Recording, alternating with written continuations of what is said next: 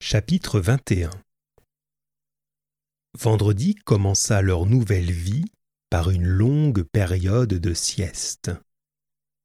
Il passait des journées entières dans le hamac de lianes tressées qu'il avait tendu entre deux palmiers au bord de la mer.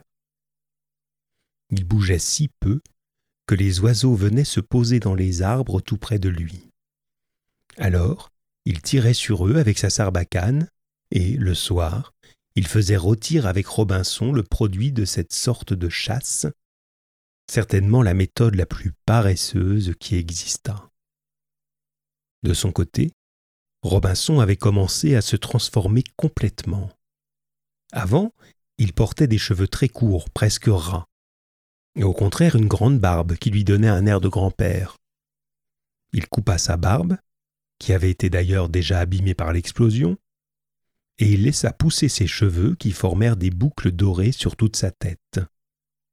Du coup, il paraissait beaucoup plus jeune, presque le frère de Vendredi. Il n'avait plus du tout la tête d'un gouverneur et encore moins d'un général. Son corps aussi s'était transformé. Il avait toujours craint les coups de soleil, d'autant plus qu'il était roux.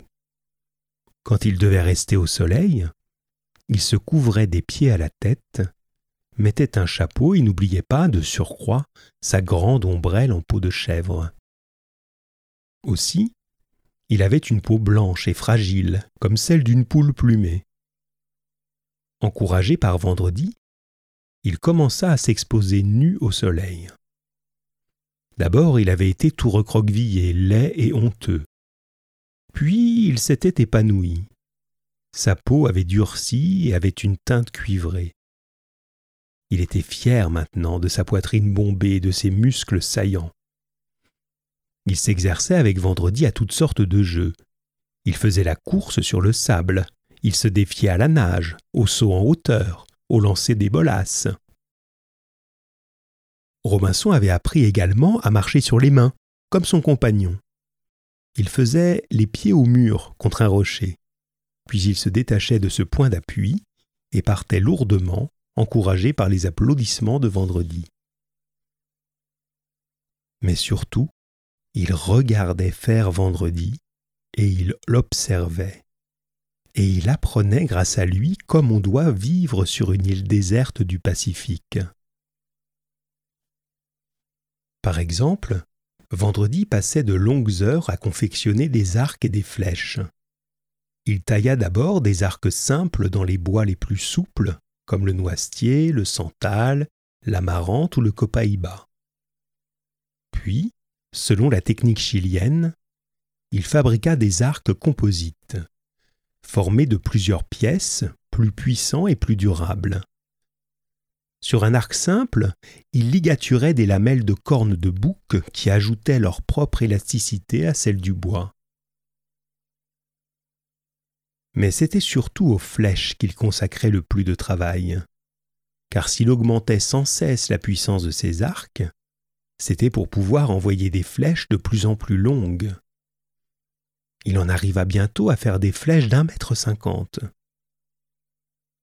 La flèche se compose de trois parties la pointe, le fût et l'empennage.